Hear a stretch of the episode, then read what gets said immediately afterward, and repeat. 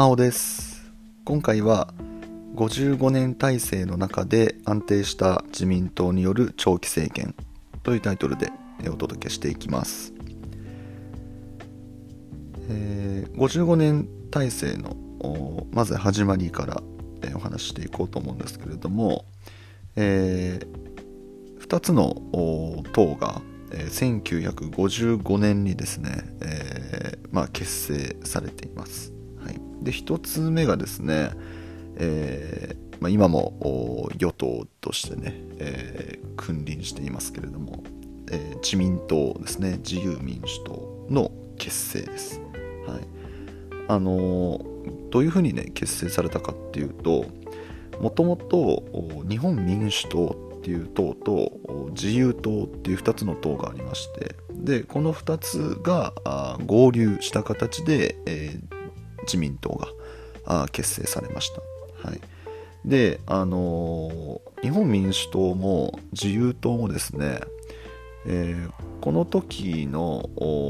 何て言うんですかね、えー、方針としてはこう保守的な、え考え方を持っていたそうで保守っていうのはねあの、まあ、今までのこう通例というか、まあ、そういったものを、まあ、そのままねこう維持していこうよっていうまあなんか簡単に言うとそういう考え方ですね。あまり新しいことにこう挑戦するとかっていうよりかはこういう現状維持をね、えー、目指していくみたいな、うん、現状維持っていうとちょっとなんか語弊があるかもしれないですけど、うん。まあ、その保守的なね、えー、考え方っていうのが、まあ、あの2つの党ともまあ、あの一致していてで、まあ、一つになったっていうのが自民党です。で、えー、もう一つがですね、えー、日本社会党っていう党なんですけどこれはあの結成されたっていうよりかはあのなんかこう何て言うんですかね結束力が増したみたいなそんなイメージです。はい、あの以前の放送でサンフランシスコ平和条約のね、お話をさせていただいたと思うんですけど、これに対して、えー、まあ、賛否両論あったそうで、この日本社会党の中で。うん、で、えー、その日本社会党の中でも、右派と左派に分かれていてですね、まあ、賛否、こう、両論あったそうなんですね。はい。なんですけれども、まあ、あのー、それが一つにね、えー、まあ、結束したっていうね、まあ、そんなイメージです。はい、で、えーまあ、この2つがね、えーまあ、結成された、えー、一つにまとまったっていう時期が、まあ、1955年と一致していましてでこの1955年からですね、えー、与党が自民党。で、えー、野党の、まあ、第一党、まあ、野党は他にもねたくさん党がありますので、まあ、その野党の第一党があ日本社会党っていうね、えー、この形がずっと続くことになります。はい、大体40年間ぐらいこの形がずっと続いたそうででそれをね、えー、55年体制というふうに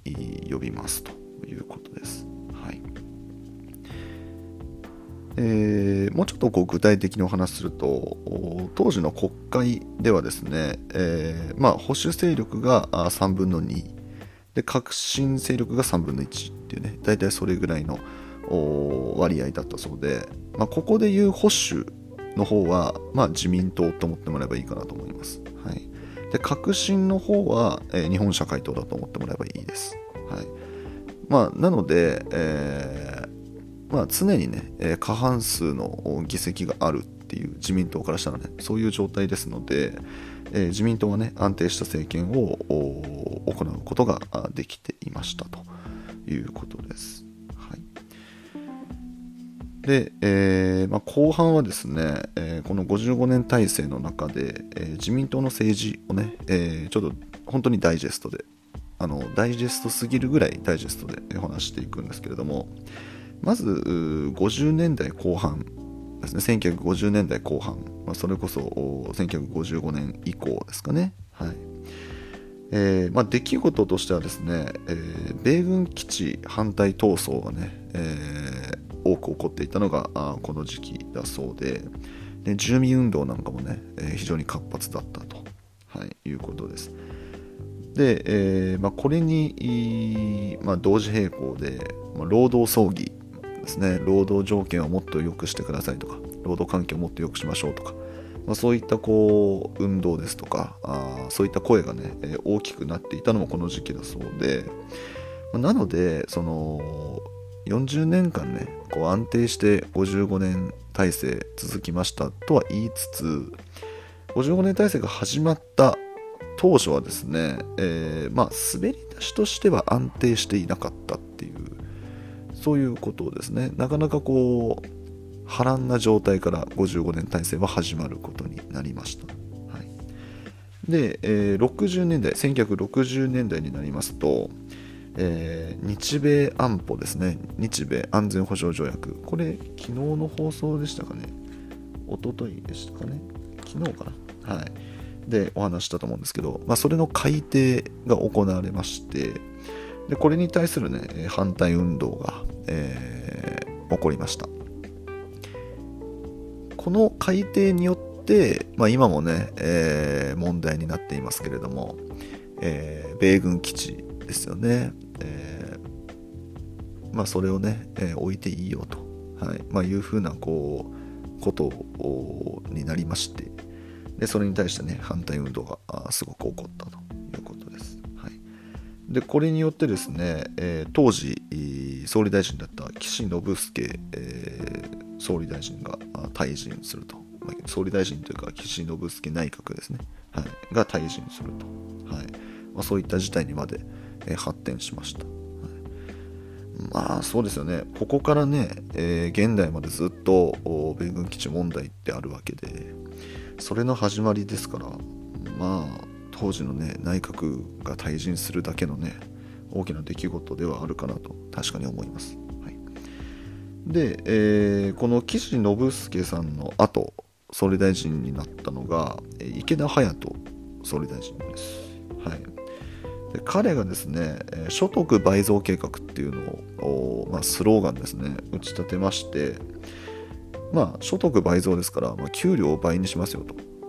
はい、いうことですね。で、まあ、これを目指していく上で、この時期、ちょうど、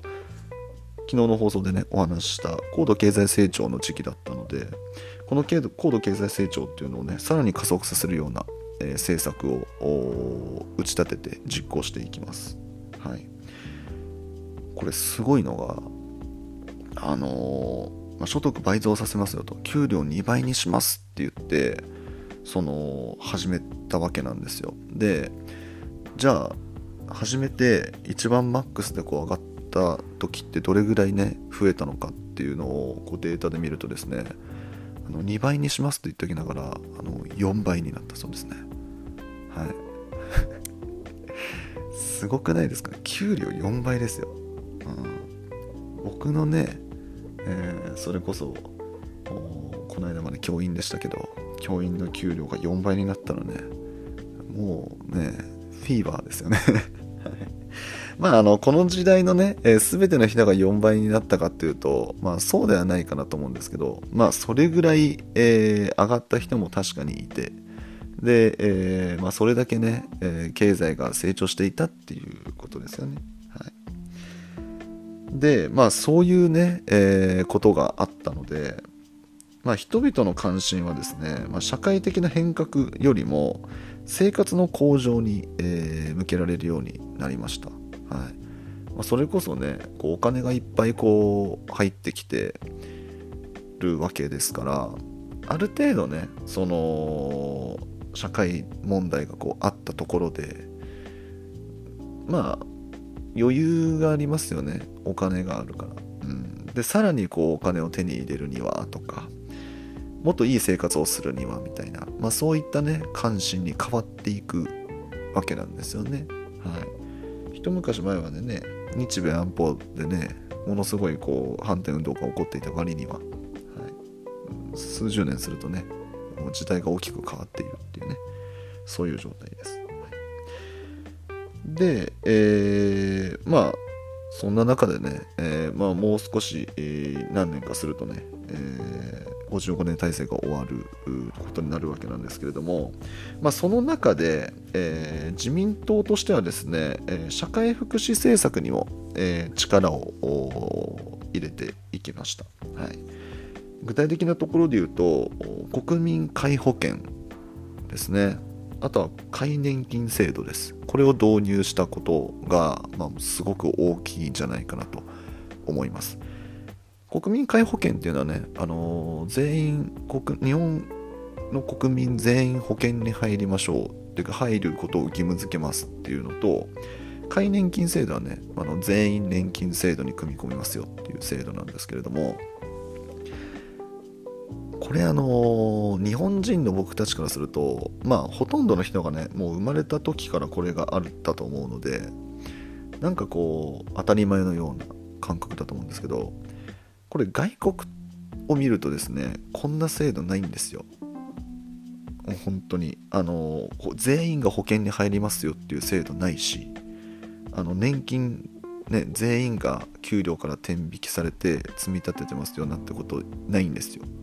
うん。まあ、だからねあのー、それこそ、まあ、学生の方はねちょっとあのーあまりこう実感がね湧かないかなと思うんですけどそれこそこう今働いてらっしゃる方からするとこう給料から結構長く天引かれるじゃないですか。なんか僕もねそれが苦しくてしょうがないんですけどまあその天引かれてるのが、まあ、この今言ったね国民皆保険の全員保険に加入しますような保険料でありであの全員年金にねあの加入してくださいねっていう年金の積み立て額なんですよね。うん、なので、まあ、逆を言ったらね、えー、外国はおそらくこんなに天引かれてないですよ。うん、まあ天引かれてる国もあると思いますけど、うん、それこそうん例えばデンマークとかね。なんかああいった国はすごく福祉が充実しているのでその分こう国民からね税金としてこう、まあ、天引いたりとか消費税が高かったりとかするわけなんですけど日本ってそういう意味ではすごく特殊で日本ってま例えば消費税で見ると今8%、まあ、10%のね商品もあるかなと思うんですけど、まあ、8%じゃないですか、まあ、大体10%ですかね、うん、で消費税10%なのにあのこんだけ、えー、まあ、保険とかね年金制度が充実してる、まあ、要はその福祉が充実してる国って日本ぐらいなんですって、うん、あの今ね具体例出しましたけどデンマークなんかは福祉すごく充実してるんですよ、まあ、なんだったら日本より充実してて例えばあの医療費が無料だったりとかあだから病院に行ったらお金かかんないんですよね、日本はね3割しかかかんない。7割負担ですけどそう全部かからないしあとは教育費もゼロだったかな。その学校の費用がゼロですね、うん、だからあの全部全部義務教育みたいな感覚ですよね。払うのは給食費ぐらいみたいなそんな感覚です、はい、とかあとはね何でしたかね。ま、とにかくそのいろんなあ福祉が充実してるんですよ。これも無料あれも無料みたいな。なんですけどその分消費税は25%以上なんですよね。デンマークとかって。そう。だから消費税をすごく集めている、まあ、消費税以外にもね国民からその税金をたくさん集める代わりにまあねあのー、いろんな福祉の面で、まあ、無料にしたりとかしてね国民に還元してるっていう国なのであのよくあの高福祉高負担って言われるんですよそのスタイルのことを。すごく福祉はね高いレベルで充実してるけどでも負担もすごく高いっていうね、うん、なんですけど日本はその言い方で言うと高福祉中負担なんですって今。国民には中ぐらいの負担しか強いてない。税金もそんなにね。消費税も10%ぐらいだしそんなに負担強いてないのに福祉はすごく充実してるっていうそういう風な国だそうなんですよね。はい。なので今あのそれこそね、えー、経済がちょっとあんまりよろしくない時期ですけれどもうん。まあ議論の中にはね消費税を上げますかとかな何々税を上げますかとかね、まあ、そういった議論ってよくされてると思うんですよ。でそのたんびにこう国民はね税金は上げないでくださいみたいなね。そういうふうに言う方もいると思いますし、まあ、僕もね 税金は低いに越したことはないなと思うんですけど。それでも今の日本のね、えー、国のシステムとして、えー、自分たちの負担以上に国が施してくれている福祉っていうのは大きいんだっていうのをね外国に比べると大きいんだっていうのを僕たちはね、えー、まあ、まず知識として知っておく必要があるんじゃないかなと思いますね。はい、そういうふうに考えるとなんかこう一概にね税金を下げてくださいとか減税とかなんかそういう風なのもちょっと言いにくいなっていう風には僕は思いますよね。はい。そうですねなんかイメージだとどんな感じなんですかねうんまあすごい安い料金で、まあ、あのたくさんの社食を食べさせてもらって給食とか社食を食べさせてもらってるのにもっと料金下げてくれよって言ってるような感じですかね。うん。いや、そんだけ料金低かったら、ね、それでこんだけ食べれてるんだから幸せじゃんか、みたいな。なんかそんなイメージですかね。はい。ごめんなさいね。なんかまた、また現代社会とかちょっと公民的なお話をしてしまったんですけど、申し訳ないです。まあ、ただ、あの、この時期にね、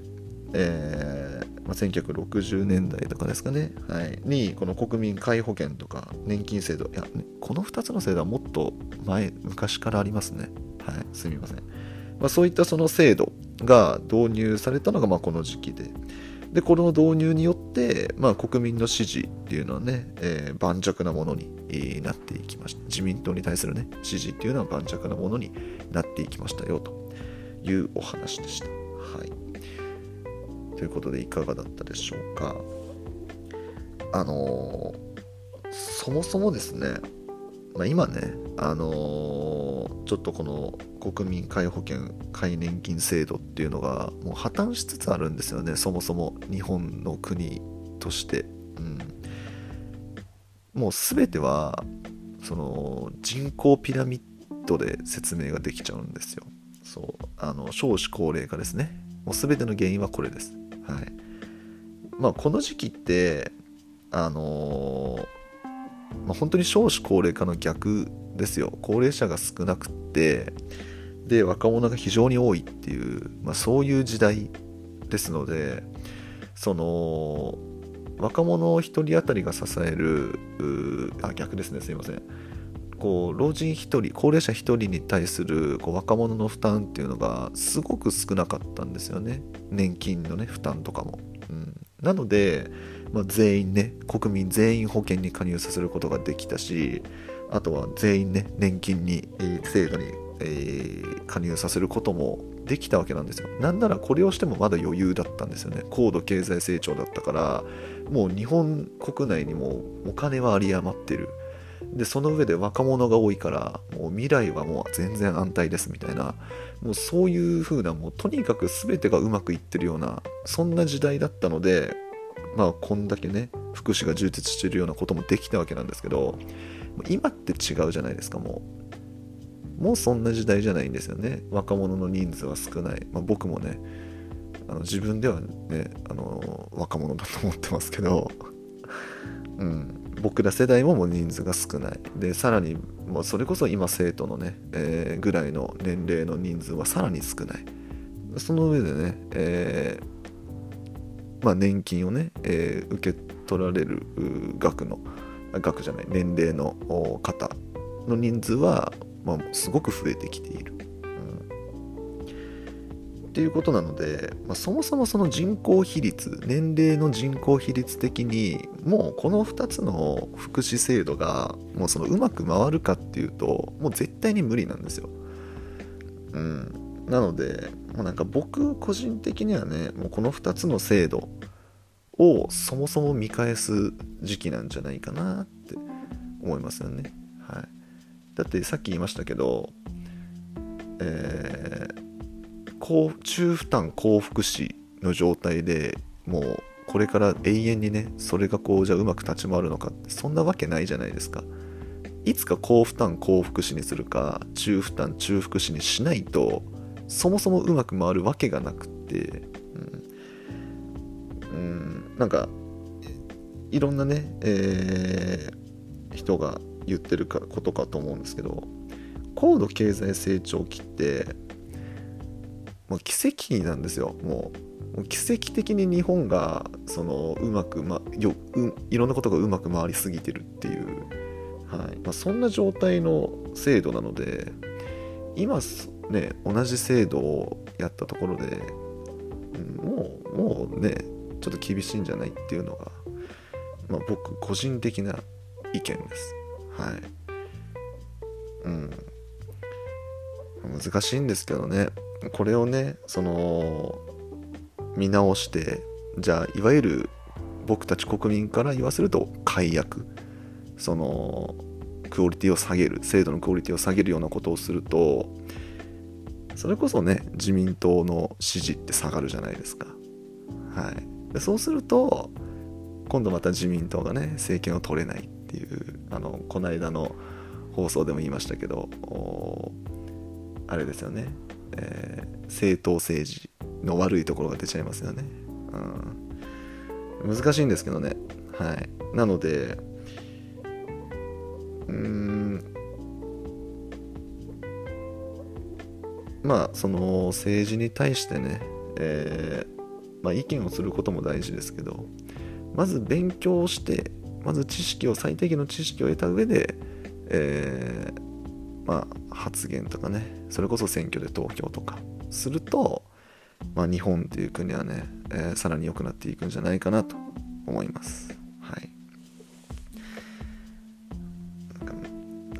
最近ちょっと 現代社会に対するちょっと僕の個人的な意見がちょっと多いんですけれども。いやちょっと本当にねあの教員をやってて本当に思うんですよ。それを。はい、なのでねそれをこう授業で教えてたりとか教え教えることではないですけどうん。まあ勉強していこうねっていうことをね伝えてはいたんですけど、はい、ここでもねちょっと喋らせていただいてしまいました、はい。えー、次回ですねえー、親米路線を維持しながら歩み続けた日本の外交戦略というタイトルでお届けしていきます。このチャンネルでは元高校教師が気軽に楽しく学校の勉強に触れてほしいという思いで喋っておりますので次回の放送もぜひ聞きに来てください。それでは今回以上になります、えー、長時間になってしまいましたが、えー、聞いていただいてありがとうございました。バイバーイ。